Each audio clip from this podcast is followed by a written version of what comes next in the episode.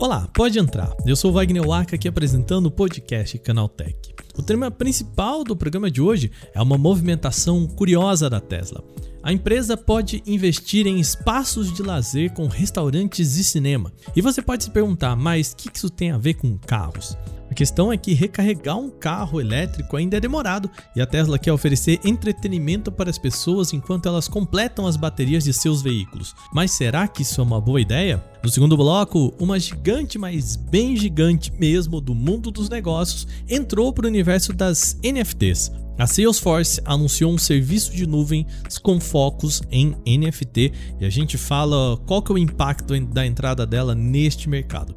No último bloco, um experimento que pode deixar muita gente animada. Começou agora em maio o maior experimento no mundo para testar se uma semana de 4 dias úteis tem um impacto negativo ou não em produtividade. O projeto acontece em vários países e envolve milhares de funcionários. Será que trabalhar menos pode significar trabalhar melhor? Começa agora o podcast Canaltech, o programa que traz tudo o que você precisa saber do universo da tecnologia para começar o seu dia.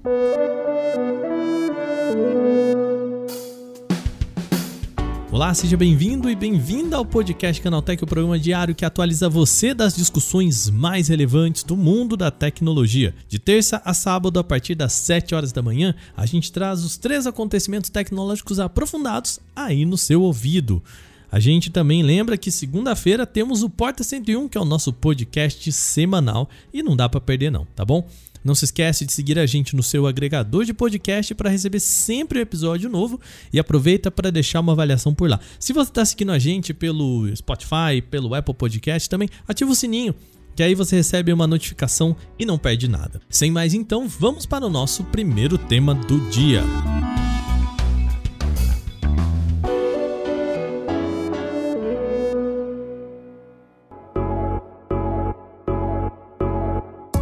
Programa de hoje começa com uma ideia da Tesla que pode fugir um pouco do âmbito dos carros elétricos. Ou melhor, pode parecer que foge do âmbito dos carros elétricos.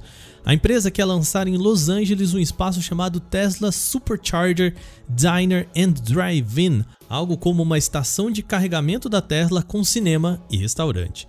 A empresa já recebeu autorização do Departamento de Planejamento de Los Angeles para isso, e o espaço vai ocupar cerca de 2 mil metros quadrados, com 29 superchargers, 5 carregadores rápidos de 150 kW, um restaurante de dois andares e duas telas gigantes que vão dar aos donos a opção de assistir aos filmes como se estivessem em um drive-in, ou seja, dentro do conforto do próprio carro elétrico. Ele vai ter no piso inferior cozinha, um bar com vários bancos do lado interno e um segundo espaço ao ar livre ao redor do edifício em estilo bem futurista. A área inferior também vai contar com um estacionamento e uma parte para circulação de pedestres que deve servir principalmente para garçons levarem os pedidos para os carros que estiverem curtindo séries ou filmes no drive-in. Mas o que faz a Tesla querer investir em um negócio desses? Bom, é o mesmo motivo pelo qual um posto de gasolina, por exemplo, tem um restaurante ou uma loja de conveniência. Abastecer leva tempo e leva mais tempo ainda se estivermos falando de carros elétricos. Segundo o próprio site da Tesla, um supercharger pode recarregar um carro da empresa para andar 320 km em até 15 minutos. Pode parecer pouco, mas imagine você ficar 15 minutos para abastecer o seu carro num posto de gasolina. Por isso, os filmes que vão estar tá lá na tela do drive-in vão apresentar apenas em 30 minutos no máximo. Esse, aliás, é um dos problemas mais recorrentes entre pessoas que estão pensando em trocar um carro a combustão por um modelo 100% elétrico. O tempo de recarga, além da disponibilidade de carregadores. Isso porque a gente tem uma cabeça um pouco obtusa sobre como funcionam carros elétricos e sobre abastecer carros. Eu vou contar aqui uma história para vocês de 2020, eu fui convidado pela Enel X, o braço de tecnologia da Enel, para cobrir a Fórmula E lá no Chile. Essa é uma competição de corrida como a Fórmula 1, só que somente com carros elétricos. Lá eu tive um contato muito bacana com tecnologias de alto desempenho de carros elétricos. A viagem ao Chile rendeu inclusive um vídeo no YouTube do Canaltech eu vou deixar aqui nos links dos comentários, tá? O ponto é que deu para ver muita coisa Por exemplo, teve esse momento aqui em que eu estava literalmente do lado de um carro ligado, correndo a mais de 100 km por hora e não tinha barulho nenhum do motor, porque o motor elétrico não faz barulho mesmo num carro de corrida. A gente está aqui do lado de uma curva que passam os carros e apesar de você ver que há um silvo bem assim fininho, não tem o barulho do motor, que o motor elétrico não faz barulho. A gente está literalmente do lado e não tem esse barulho alto que tem na Fórmula 1. Muito legal. Tá, mas o que isso tem a ver com o restaurante da Tesla? Bom, na época que eu fui lá para o Chile cobrir esse evento, eu conversei com o Paulo Maisonave, que é o líder da NLX aqui no Brasil e sabe muito sobre carro elétrico. Um dos pontos que a gente conversou bastante por lá e ele me levantou e eu nunca tinha pensado é que a gente pode pensar num carro elétrico mais como uma bateria de celular do que como um carro a combustão se liga no pensamento dele. Eu acho que a cultura do carro elétrico é diferente, a gente está muito acostumado à cultura do carro a combustão. E se a gente para para pensar, é, essa maneira de você sair de casa para carregar um carro a combustão, botar um posto de gasolina, não é normal para a mobilidade. Quando você decide se mover de um ponto ao outro, não faz sentido você parar no meio do caminho para abastecer o carro. Assim ocorre com o carro elétrico. O carro elétrico ele carrega quando você está dormindo, trabalhando ou se divertindo é, ele está parado lá carregando. Quando você pega o carro, ele está pronto para você é, te transportar para onde você quiser ir. E faz sentido esse jeito de pensar. Você não carrega o smartphone só quando você vai usar, mas deixa o aparelho na tomada quando você não está usando. Com o carro pode ser do mesmo jeito. Se ele está parado, ele pode estar tá carregando. E será que dá para a gente fazer isso na nossa própria casa? A, verdade é que toda a cidade já tem a infraestrutura necessária, né? O carro elétrico Basicamente, ele pode, pode carregar uma, uma tomada comum e todas as casas, 99,9% da população tem energia elétrica. Então você já começa com uma grande vantagem. O carro elétrico pode ser abastecido em qualquer local. É, Para uma carga um pouco mais rápida, são necessários equipamentos específicos que você pode colocar em casa ou você utilizar a prestação de serviço de recarga pública, que são é, serviços que se prestam na cidade para você carregar seu carro enquanto você está fazendo alguma coisa na rua. Bom, e é por isso que a lojinha de conveniência da Tesla é apenas um experimento, tá? Talvez mais um ponto de divulgação da marca do que exatamente um espaço de utilidade para recargas. Talvez seja mais um espaço de lazer do que útil. Se a proposta é que o carro esteja sempre carregando quando eu não estiver usando ele, seja em casa ou no trabalho, a ideia de ir a um posto abastecer para acompanhar um vídeo ou uma série ou comer alguma coisa pode virar coisa do passado muito rápido.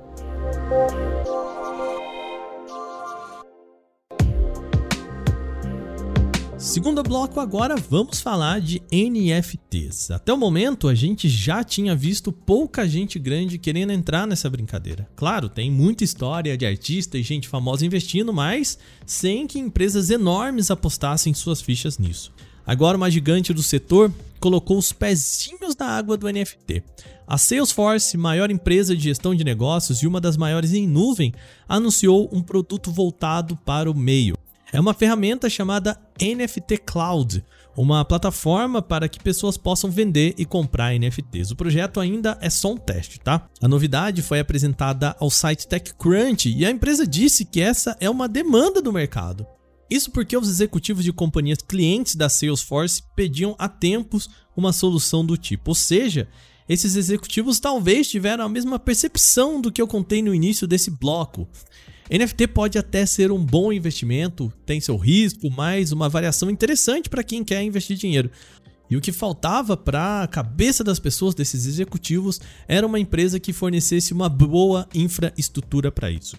Segundo a Salesforce, o aspas, NFT Cloud tem tudo para ajudar clientes a mintarem, gerenciarem e venderem NFTs e claro, sem nenhum código. O termo mintar, que vem aí dessa frase deles, vem da prática de criar os NFTs.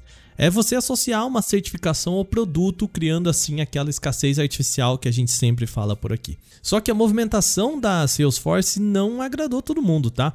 Depois do anúncio da entrada da empresa nesse universo, um grupo de 400 funcionários dela enviou uma carta conjunta aos CEOs Mark Benioff e Brett Taylor sobre o tema.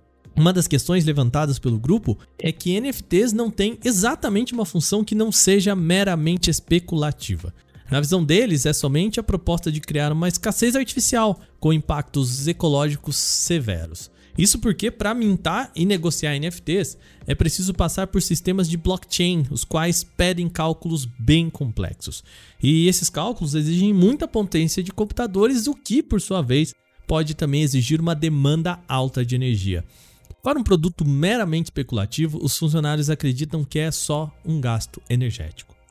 Bom, como negócio, faz sentido a entrada da Salesforce como uma fornecedora de infraestrutura e plataforma. Aqui no Canaltech a gente já contou várias vezes histórias de vazamentos e invasões de carteiras de NFTs, o que tem tornado o mercado um espaço com grande risco. A entrada da Salesforce nessa pode elevar o patamar do que se espera em infraestrutura no meio. Contudo, o NFT Cloud, vale lembrar, ainda é um projeto piloto, tá? Ele está em testes apenas com alguns poucos clientes.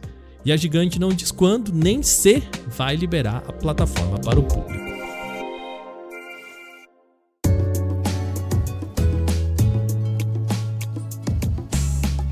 Terceiro bloco agora vamos falar de trabalho. Imagina uma semana de quatro dias úteis, uma a menos do que a gente está acostumado a fazer aqui, claro, no sistema mais tradicional de trabalho.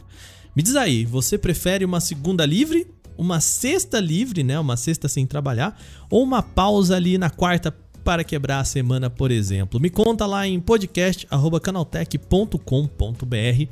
E eu já vou deixar aqui a minha percepção. Queria muito um intervalinho ali na quarta para quebrar a semana, sabe? Trabalha segunda, terça, para quinta e sexta, hum, perfeito para mim. Bom, esse sistema de quatro dias de trabalho apenas na semana está sendo experimentado em um grupo de 70 companhias em várias cidades do mundo. É um projeto de uma empresa sem fins lucrativos chamada 4 Day Week Global, ou a Semana de Quatro Dias globalmente. Ele conta com a participação de 3 mil pessoas no Reino Unido, Canadá, Austrália, Estados Unidos, Nova Zelândia, para entender quais são os impactos dessa proposta. A expectativa, de acordo com o CEO da 4 Day Week Global, é que não haja queda de produtividade. Aliás, ele espera até que a pessoa mais descansada possa render mais com menos tempo. E de fato, tá, o descanso também pode ser benéfico até para o sistema econômico no qual a gente vive. Aqui vai uma história também. Você sabia que o final de semana surgiu mais por uma demanda por tempo para que as pessoas gastem o seu dinheiro do que exatamente um descanso dos trabalhadores? O que o pessoal percebeu é que se você tem tempo de ir a um restaurante, a um bar, a fazer uma compra no shopping, por exemplo, você tende a gastar mais e isso é mais benéfico para o sistema capitalista. As empresas que fazem parte desse projeto vão monitorar essa produtividade por seis meses. O projeto começou em maio, então ali para o final do ano a gente vai ficar sabendo se é possível trabalhar menos. Isso, claro, mantendo o rendimento como se a gente estivesse trabalhando cinco dias na semana. Será que a gente vai perceber que 40 horas semanais é muito? A gente pode diminuir um pouco? Será possível? Daqui seis meses, talvez a gente descobre. Agora, terminadas as principais notícias de hoje, vamos para o nosso quadro Aconteceu Também.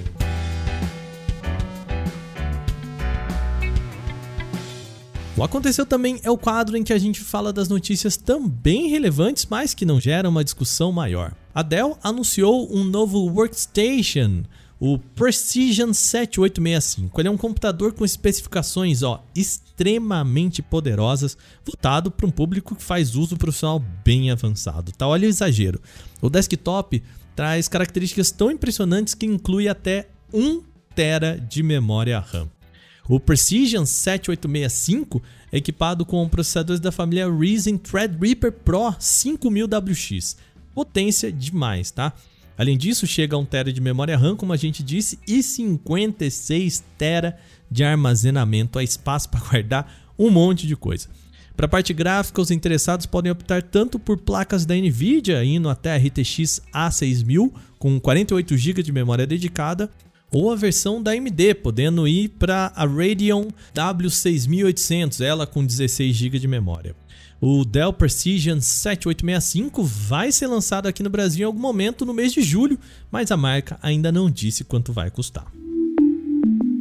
Tem virado tradição a Apple reduzir os preços de alguns dos seus produtos vendidos no Brasil a cada novo evento. Após ela diminuir os valores de vários dispositivos em março, com outros equipamentos mais baratos em maio, agora ela também fez uma terceira redução no preço nesse ano depois do evento dessa semana e o foco foi nos Macs. O reajuste chega ao MacBook Air com M1, MacBook Pro, iMac, Mac Mini, Mac Studio e Mac Pro, além da tela, o Studio Display. Eu não vou falar aqui todos os preços, mas na média, a maioria dos aparelhos teve redução na casa dos seus 10%. Embora a empresa tenha reduzido seus preços, vale lembrar, tá? Os Macs ainda figuram entre os mais caros aqui no Brasil, com grande parte deles custando mais de 10 mil reais. Após muito mistério, a Nothing anunciou a data do lançamento do smartphone Nothing Phone One. O primeiro celular dessa marca vai ser apresentado em evento virtual no dia 12 de julho de 2022, com transmissões nos canais oficiais a partir do meio-dia com horário de Brasília. Alguns rumores indicam que o Not Phone One vai ser um dispositivo com especificações intermediárias.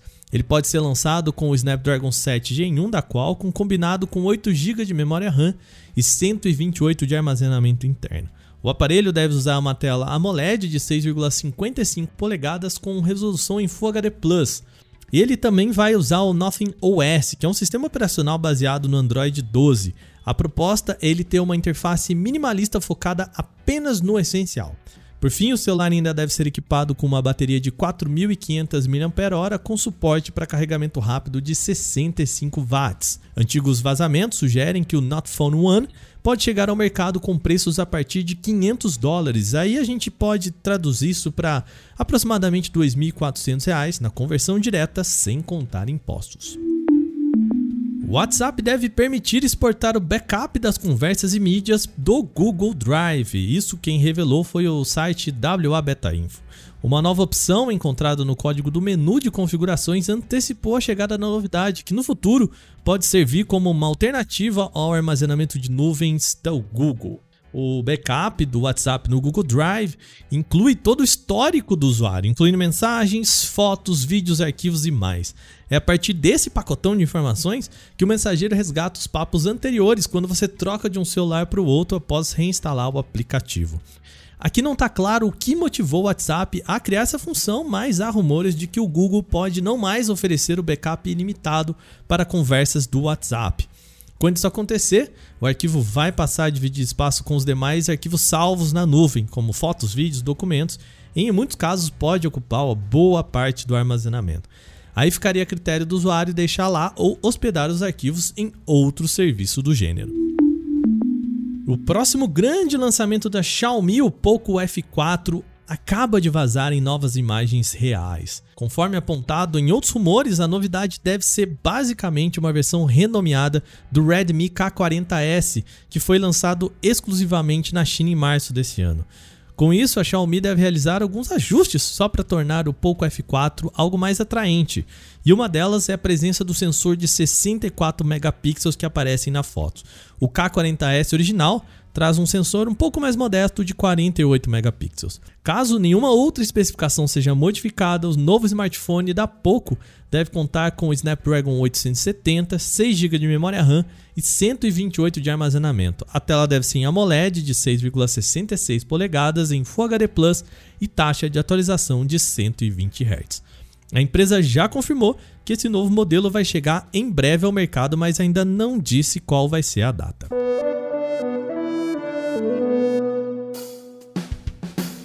Com essas notícias, o nosso podcast Canaltech de hoje vai chegando ao fim. Lembre-se de seguir a gente e deixar uma avaliação positiva no seu agregador de podcast, claro, se você utiliza um, tá bom? Sempre bom lembrar, os dias da publicação do nosso programa são de terça a sábado, sempre com episódio novo logo de manhã, a partir das 7 horas da manhã, para acompanhar o seu café.